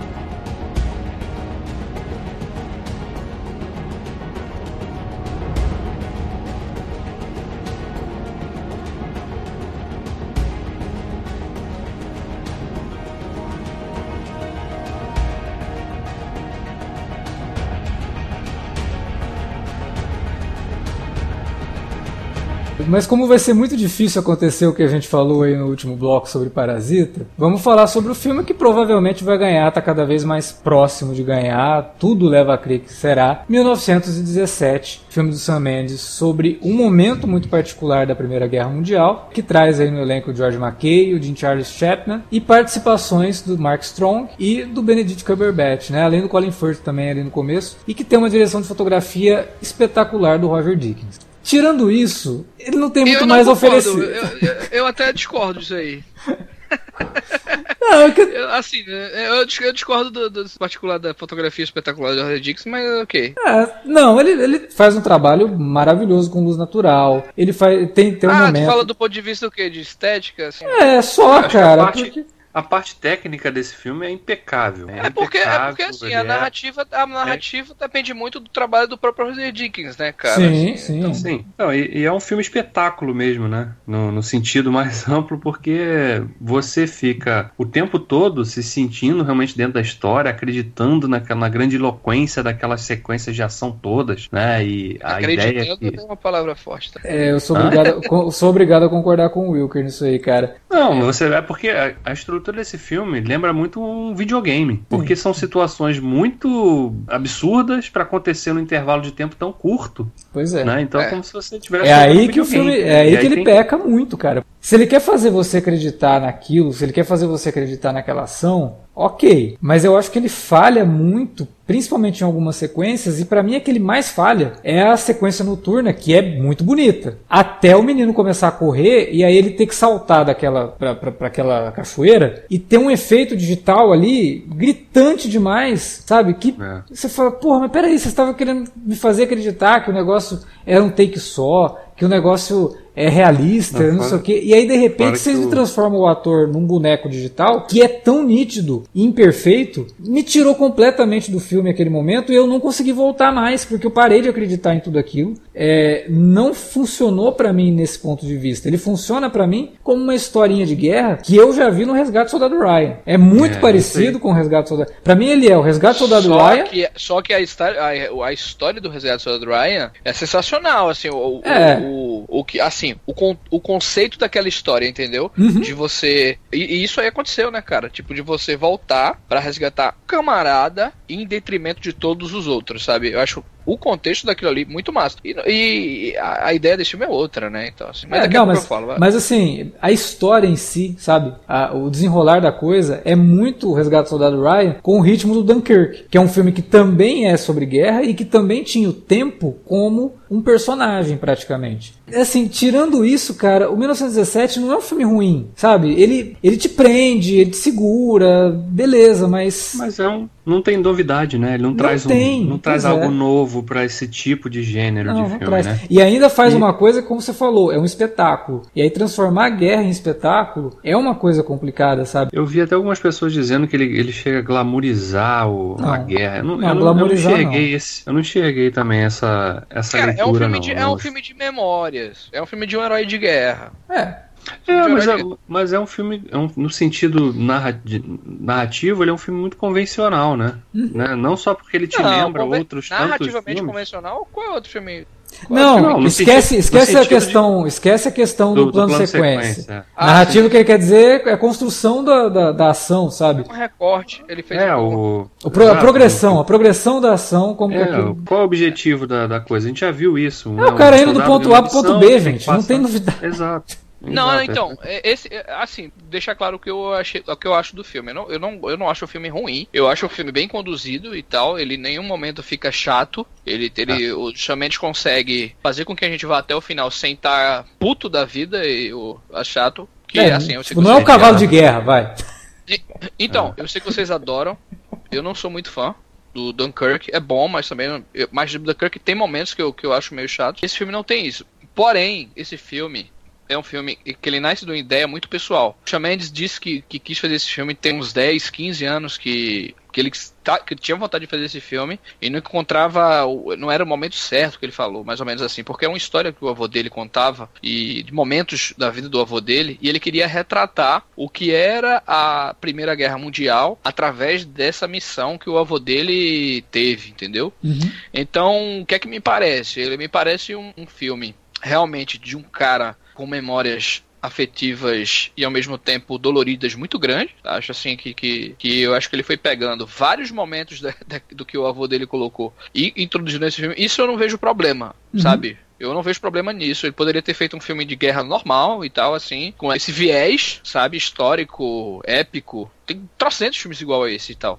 Só que eu acho que essa proposta não casa com a narrativa escolhida por ele ou pelo Roger Dickens, sabe? Eu acho que, que, que o Roger Dickens e ele queria colocar uma hiperrealidade naquelas cenas e trazer o espectador para cada momento que aquele camarada viveu durante toda a passagem, pelo menos aquele momento ali. E nisso ele vai encontrando os, as maiores agruras da Primeira Guerra Mundial, né? Que são os ratos, são a, a questão das, da putrefação, que muita gente morreu de doença naquela guerra, é, de você não saber onde é que está o inimigo e tal. Só que ele, ele, ele traz momentos tão fantásticos, assim, do ponto de vista é, surreais, até meio. Cara, o momento que. Eu até comentei isso no, no Facebook. O momento que ele acorda, depois de levar o tiro lá, que eu acho aquela cena engraçada, involuntariamente engraçada, do momento que ele acorda, depois daquilo ali, que ele acorda, ele vê uma cidade, assim, pegando fogo, que é uma cena que tem um viés surrealista muito grande, realmente. Sim. Eu entendi o que ele quis trazer de uma visão de mundo absolutamente pessimista e opressiva do inferno quase, sabe? Tudo pegando fogo em meio uma cidade e tal. Mas ele dá de cara com um soldado, o soldado olha para ele, tipo, de repente o soldado vai começa a atirar, ele começa a correr, aí ele bate num lugar, entra numa portinha, nessa portinha tem uma mulher, uma francesa, com um garotinho que ela adotou. Aí, tipo, na outra cena ele tinha pego leite, botado no negócio, ah, ele pega o leite daí. pra ela. É, tipo, sabe, uma coisa de pista de recompensa que é muito hilária sem querer, é, sabe? Se a gente falou tão bem do Parasita na questão é. de pista de recompensa, isso daí ficou ficou tão ridículo assim. Caramba, mas. Cara, aí depois disso aí, a gente teve o, o qual foi o, o, grande lance da cena anterior. Ele aprendeu que na guerra não se pode ter pena de ninguém. Ele estava no meio de uma guerra e já estava ali há algum tempo já e tal. E ele, por conta disso aí, de, de, de besteira e tal, que ele foi pegar água pro camarada que tinha caído lá do avião, numa cena absolutamente forçada também. Uhum. É, mas, mas que ele foi pegar água pro cara, o amigo dele morreu. Na outra cena que ele sai dessa, da, da casa dessa mulher, ele, em vez de pegar o alemão ou fazer alguma coisa do tipo, ele tapa a boca do alemão, o cara fica sem entender, depois ele começa a correr e uns cinco caras atrás dele atirando com, com aquela cara de filme aquela típica cena de filme hollywoodiano, sabe? Exatamente. Clichê do cara pulando assim e a explosão atrás com os tiros e tal. Cai na, num, num rio. Desse rio ele despoga uma cachoeira que me lembra um pouco de Indiana Jones nessa cena, sabe? Caindo lá e tal. Quando ele sai dessa cachoeira, que ele chega na floresta, me lembrou o Senhor dos Anéis, com um monte de gente cantando e tal. Cara, é, é uma sucessão, assim, de, de acontecimentos muito fantásticos, cara, pra ocorrer desse modo, sabe? Assim, não tem como tu levar um, um filme desse, com, que era como ele queria, né? Do, de, uma, é. de uma hiperrealidade, de um quase documental ali, de você acompanhar o cara sempre por trás, assim, tão grande. E de repente tudo acontece na segunda metade, né? A, a é primeira foda, metade cara. do filme é, é bem interessante porque mostra a questão do cansaço, né? Você vê os personagens ali realmente cansados, porque é o último ano da Primeira Guerra. A Primeira Guerra terminou em 1918, né? Metade de 1918. Então, é 1917. Então você já vê os caras ali extremamente exaustos e para eles toda batalha pode ser a última e eles estão torcendo para que seja. Isso, humanizados. Sim. humanizados, cara. O que eu acho que esse filme mostra bem e, e que vai até na contramão do, da questão de glamorizar uma guerra é, através do cinema é que, porra, quanta gente morria de forma estúpida sem ter nenhuma relação direta com o conflito em si. Sim. Né? Porque é. o cara tava passando ali, aí de repente caía numa armadilha que tinham deixado para trás ali, mas não tinha, assim, o cara não, não, morreu enfrentando ninguém, ele morreu porque tava num lugar errado, na hora errada. É. Né? O outro tá lá, olha, os caras estão fazendo uma, uma combate aéreo e tal, mas de repente o avião, numa cena que é aí sim, totalmente videogame, né? Que é uma coisa que você imagina cara. acontecendo num videogame, né? É. Num, num, num, num filme da, do, do, Uncharted, talvez, né? Isso, isso, é. Drake lá esperando, de repente vem um avião na direção dele, ele tem que se jogar para não ser atingido, que é o que acontece aqui. Então, nesse sentido, o filme realmente ele dá umas forçadas assim na barra para criar uma situação de não, urgência. Cara, né? que é então... é aquilo? O cara leva um corte no, no arame, depois mete a, a mão, mão dentro do, do, cara do negócio do rato que tava inclusive, lá dentro do Inclusive aquilo é uma pista falsa, né? Porque. Pois é! Não dá nada. Alguém. Não dá em nada. Eu, não ente- eu acho que ele esqueceu, cara. E sabe outra coisa, e aí eu. Foi até uma coisa que eu li na crítica do Pablo Vilaça, que ele fala que, e, e eu concordo, as aparições especiais elas te tiram da história, cara. Porque são, são pessoas muito famosas que surgem do nada assim, você É. fala, olha. Não, Né? a, a aparição do, do Benedict Cumberbatch, cara, é risível. É muito risível. Porra. Porque criam toda uma bigodinho, expectativa e aí a câmera chega É. bem perto dele e ele vira assim o rosto. Ah, porra. Não, né, gente? Eu, eu não pensei nisso porque eu me achei prejudicado, é, pessoalmente, sabe? De ter Antes. visto o Moriarty e o Sherlock em cena, sabe? Assim, tipo, eu fico, não, é, isso deve ser algo meu, né? Eu tô, tô rindo aqui dessa situação porque é algo meu aqui, né, cara? Ele realmente pesa a mão na hora de apresentar os personagens vividos pelos atores mais, mais tarimbados, né? Tipo, o Colin É, Firth. Cara, que- a aparição do Mark Strong é um troço assim que, meu Deus, o cara foi salvo, sei lá, pelo Batman. Porque começa pelos pés do cara, aí a câmera afasta, aí ele vai afastando até mostrar o rosto do Mark Strong. E, gente, que exagero, não precisava disso, né? A gente falando assim parece que a gente odiou o filme. Não é esse não, o não, caso. não. Não, E a- a- inclu- inclusive nessa cena do Max Strong é muito risível, velho. Que eu acho que ele, ele esqueceu também de fazer e filmou sem querer. Tipo, ele, ele pega uma carona voltando. Aí, tipo, tem uma estradinha que tem.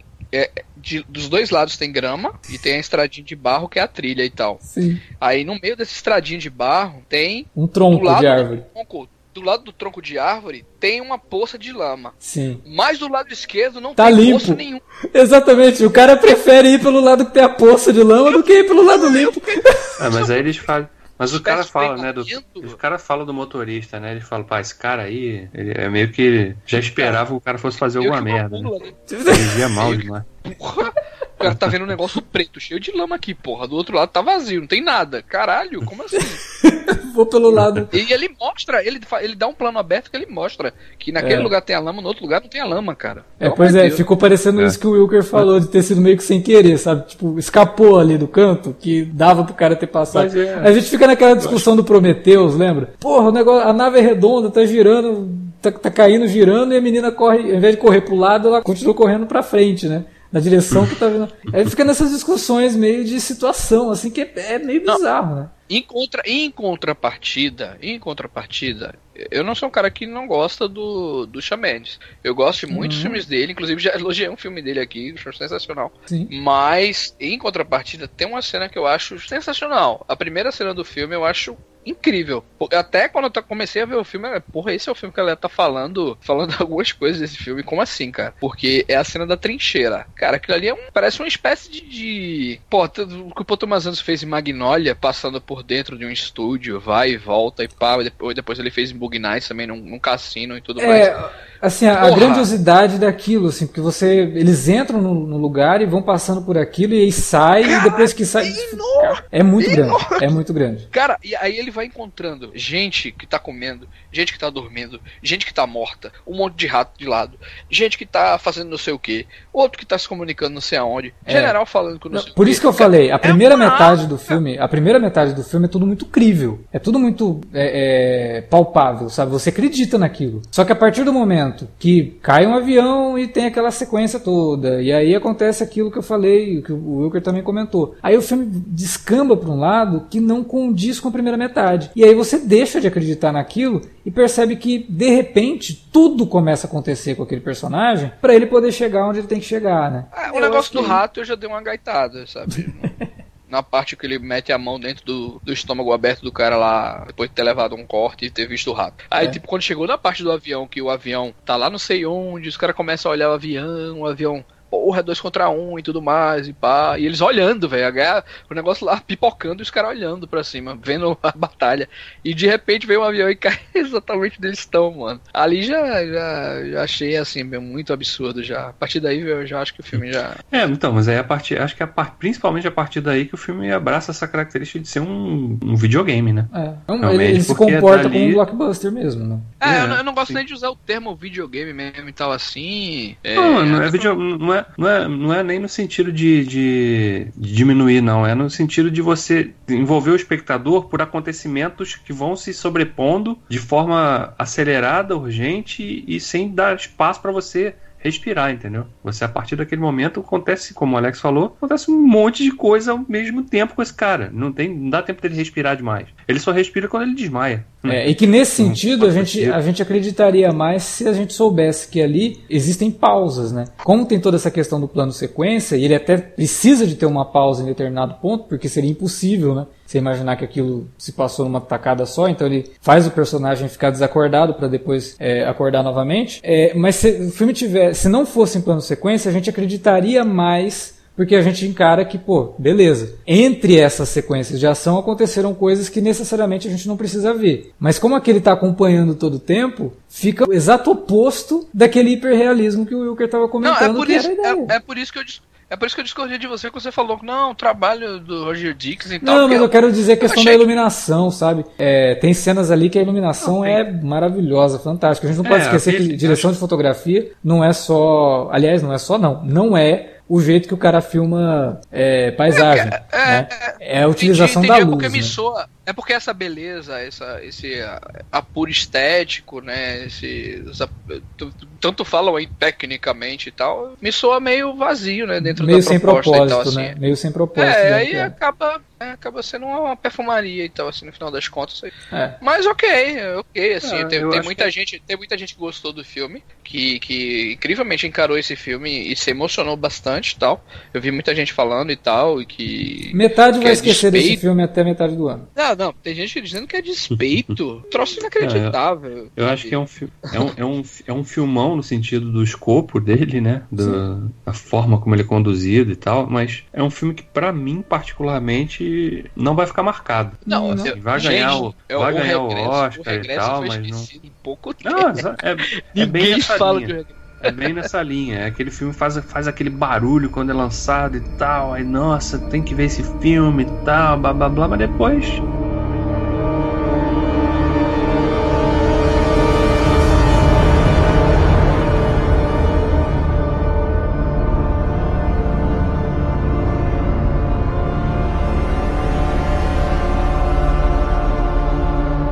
Aí quero fazer só um exercício rápido com vocês aqui. Wilker, fala para mim, fala para os ouvintes. Qual o filme você gostaria que ganhasse? Qual você acha que vai ganhar? E qual você acha que se, se ganhar você não, não, não ficaria tão triste? Ok. Bom, que eu acho que vai ganhar, e tenho quase certeza, na verdade, até porque o Oscar é, é tão óbvio às vezes, né? Assim, quem acompanha não é nem a questão de você saber, né? É só o óbvio, assim, de você acompanhar os sindicatos, né? Os prêmios dos sindicatos. O Mendes ganhou como diretor. O filme ganhou o prêmio do sindicato também dos produtores. Uhum. Então eu acho que, que o, o 1917 vai ganhar, até pelo, pelo momento que os Estados Unidos vive, né? É, eu acho que ele casa muito bem, não no meu ponto de vista histórico-social, né? Uhum. Mas para eles deve casar muito bem, assim, um momento particular deles. É, lembrando que é um forte. filme sobre o exército britânico e não sobre o exército norte-americano. Essa parte de, de guerra e tal, assim, eu, eu acho que casa muito, velho, com o atual momento sim, lá. Sim. Não sei, da, da sociedade ocidental, né? Quer dizer, assim acaba rebatendo na questão norte-americana de envolvimento em guerra, com certeza. De guerra, é, exatamente. Sempre porque, porque, porque eu não sei o que acontece, né, cara? Eu acho que a gente aqui também do. É, fudidos aqui dos, da América do Sul, quando pensa em guerra e puterio e tal assim, bélico, sempre remete né, nos Estados Unidos. Enfim. Quem eu queria que ganhasse, eu, eu apesar de eu gostar de, de, ser um filme que me tocou ainda mais o, o irlandês pessoalmente, assim, eu acho. É um... Até me emocionei por conta da história, né? Do que é, o irlandês é. traz, mas é, carrega entre si. Mas eu queria muito que o Parasita ganhasse, velho. Assim, eu sei que é pedir demais, né? Ter altos estrangeiros ganhando Oscar aí dos últimos anos e tal. Mas é um, é um filme caramba, velho. Ele, ele não vai. Esse filme não vai ser esquecido e tal. E ele não precisa de Oscar para ser lembrado para sempre. Mas seria. Porra, seria uma, uma, uma, um acerto imenso do Oscar colocar esse filme dentre as listas de grandes filmes que eles premiaram, né? Uhum. E tal. Bom, dentro do contexto, porque eu acho que tem filmes aqui que não vão ganhar, né? Uhum. tipo assim, filmes que eu ficaria feliz se ganhasse. Mas, tipo, Ford vs Ferrari não, não, tem, não tá concorrendo, Jojo não tá concorrendo. Acho que até o Coringa mesmo, acho que não tem força para ganhar melhor filme. Adoráveis Mulheres também não. Então fica entre aí o Era uma Vez em Hollywood, talvez História de Casamento, mas eu, eu, eu ficaria muito feliz se Era uma Vez em Hollywood ganhava. Eu acho um. Eu não tive a oportunidade de falar aqui, mas eu acho um, grande filme do Tarantino, o filme mais diferente da carreira dele. É um filme que ele sai um pouco. Não é zona de conforto de conforto porque o que ele faz é muito brilhante para ser zona de conforto, que é criar diálogos sensacionais. Mas ele sai um pouco dessa questão dos diálogos e, e, e brinca e brilha muito fazendo cinema abertão, com muita música, com, sabe, com um roteiro inventivo, bonitinho no final, assim, até emocionante, assim, eu nunca uhum. pensei que o Tarantino ia fazer é. um filme desse, assim, bonito, bonito no final, e é, eu acho um grande filme, um grande filme dele, e eu gostaria, eu ficaria feliz se era uma vez de Hollywood ganhasse. Sua vez, Davi. Cara, meu filme. É, o que, o que vai ganhar certamente é o 1917, não tem, não tem nem dúvida, né? Mudo meu nome aqui pra Davina, se não for o 1917. Olha, olha. Registra aí. Pode ter um. É o quê? não, tá, tá gravado aí. O filme que eu gostaria que ganhasse, é, concordo com o Wilker, eu, eu torceria muito pro irlandês ganhar. Foi o filme que eu mais curti da lista toda aí. O que eu gostaria, o que, que, que me, me deixaria feliz seria o Era Uma Vez em Hollywood. Porque é um filme, acho que é o filme mais maduro da carreira do Tarantino, no sentido de temática e tudo que ele abordou. A gente já discutiu isso no cast que foi feito do, do filme, né? É um filme que deixaria muito feliz. E acho que eu faria um outro adendo, tá, linha dessas perguntas aí. Qual filme que me deixaria puto se ganhasse? Coringa. Ah. Né? Porque, ah, embora tenha sido um filme que a gente tenha curtido também, é um filme que, de toda, da lista toda aqui, é o, é o filme menos original de todos. Sim, né? É um sim. filme que está já repetindo coisas que a gente já viu antes. A gente discutiu isso também sim. no cast, embora tenha elogiado o filme. Então, é o filme que menos merece dessa lista dos nove indicados aqui. É. Não, e, é, e é até interessante que o que menos mereça não seja também um filme ruim.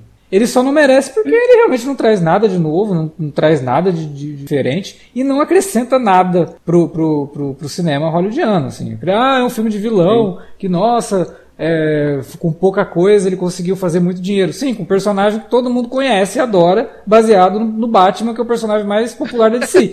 Porra, não tem feito, grande feito assim. Não, não tem nada. É um filme legal? É um filme legal. Mas de todos, é o que menos merece, com certeza. Assim, colocaria ele, inclusive. É, da, da, mesma forma que também não daria prêmio de melhor ator pro Phoenix, não. É, eu daria o Bandeiras ou pro DiCaprio.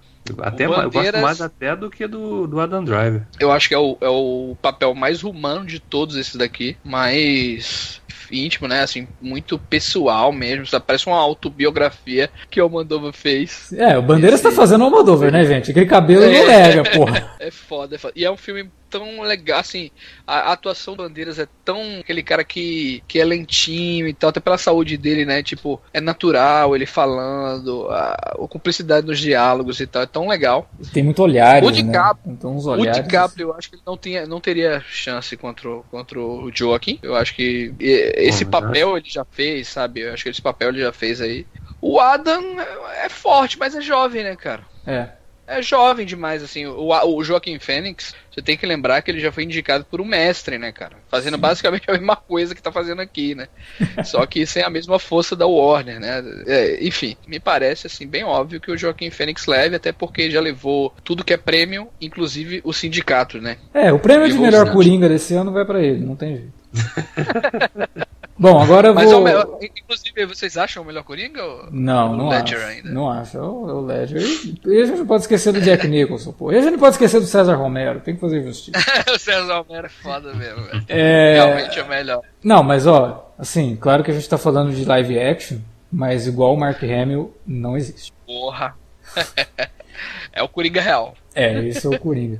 Agora, assim, agora é minha vez, né? Filme que eu acho que vai ganhar é aquele que todo mundo já sabe que vai ganhar, o 1917, não tem dúvida nenhuma. Filme que eu gostaria, eu até já falei, se fosse o um Mundo Justo, ganharia Parasita. Mas eu tenho uma inclinação muito forte pro, pro, irlandês, sabe? O irlandês, assim, é um filme que eu me apaixonei porque é Scorsese, é uma coisa que o Scorsese já trabalha desde o início da carreira e ele faz aqui um, um, um próprio estudo dentro daquilo que ele já falou. É uma, é uma forma de continuar falando de uma coisa que ele entende, só que com outro viés, com o olhar de uma pessoa que já viveu muito, já teve muita coisa pela frente e que agora pode falar de outras coisas da vida, sabe? Que ele talvez é não Kleber, falasse lá atrás. É o que o Kleber falou, né, cara? Que ele, ele viu o, irlandês um dia desse aí também, essa semana. Hum. Kleber, diretor do, do Bacurau.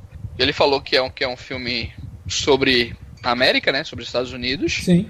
E é um filme sobre o próprio autor, grande autor, que é o Scorsese. E é justamente isso. Eu, eu como porra, sou muito fã do Scorsese, velho. É, eu cara. vi até os filmes mais obscuros dele, assim, eu sou apaixonado e tal. E, e esse filme é tudo que o Scorsese fez, sabe? Desde o, da coisa mais extrema, como é, Caminhos Perigosos, até o filme mais calmo, como Silêncio, tá? É. Tá nesse filme conversam entre si. E realmente é. Foi, para mim foi o, o melhor filme do ano passado, assim, ó, o filme que mais me tocou, que mais me. É, é, não tem como, né, velho, a gente se emocionar, não comprar. Não, não, não Essa tem. coisa, assim, e é, dos é- é né? tudo, né? É um conjunto assim absurdo de, de, de fatores, Fatores. é que, que faz foda. com que tudo funcione muito bem. Agora o filme, como eu falei, assim, 1917 é o que eu acho que vai ganhar. O que eu gostaria que ganhasse é o Parasita, apesar de ficar inclinado para o lado do irlandês. E o que eu de forma alguma reclamaria se ganhasse também assim como o Wilker comentou, é o Era Uma Vez em Hollywood, que é outro que eu adorei também, en- entra facilmente, se eu fizesse lista, entraria facilmente na lista dos melhores do ano passado, quase que empatado com o Irlandês, que é um filme que eu adorei, acho que o Tarantino realmente atingiu um- uma maturidade muito grande, conseguiu fazer um filme que não soa cansativo, que era uma coisa que a gente já tinha comentado sobre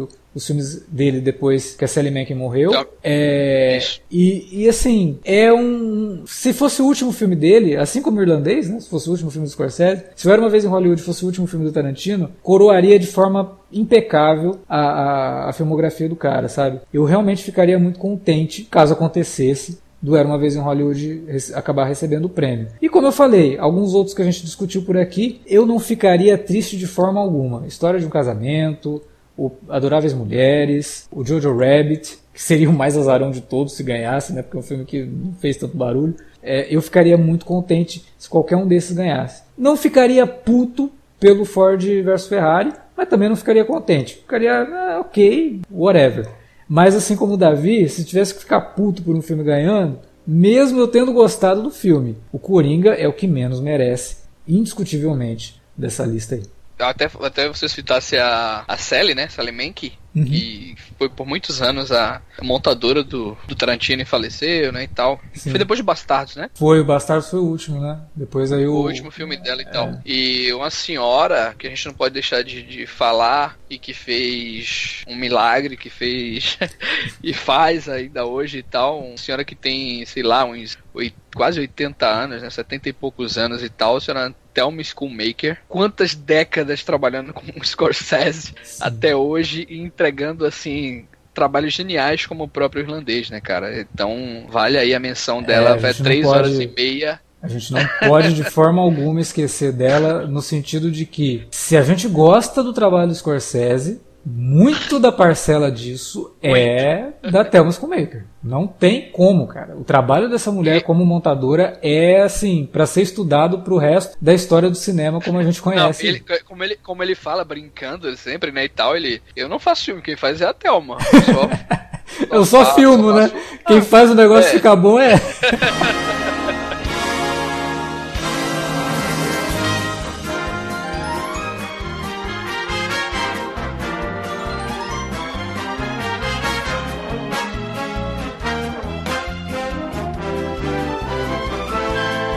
Bom, era isso que a gente tinha para falar sobre os indicados ao Oscar de melhor filme desse ano. E agora a gente quer saber de você. Essa última pergunta que eu fiz pro Davi e pro Wilker, a gente repete para você, ouvinte. Quem que você acha que vai levar? Quem que você gostaria que efetivamente levasse? Quem que você ficaria feliz se, nossa, surpreendentemente acabasse levando? E acrescentando aí a pergunta do Davi, quem que você ficaria puto se ganhasse o Oscar de melhor filme em 2020. Fala pra gente aí na área de comentários ou manda um e-mail para alertavermelho@cinealerta.com.br ou também nas redes sociais, facebook.com/cinealerta ou arroba cinealerta no Twitter. Utilize as redes também para divulgar o nosso conteúdo e avisa aí seus amigos que a gente fez um podcast bem legal sobre os indicados ao melhor filme desse ano e para eles ouvirem antes, obviamente, de assistirem ao Oscar. É isso. Amanhã tem podcast novo aqui, minicast, né? Mais um minicast de Star Trek Picard. Semana que vem, mais dois podcasts de novo. Tem alerta de spoiler de Birds of Prey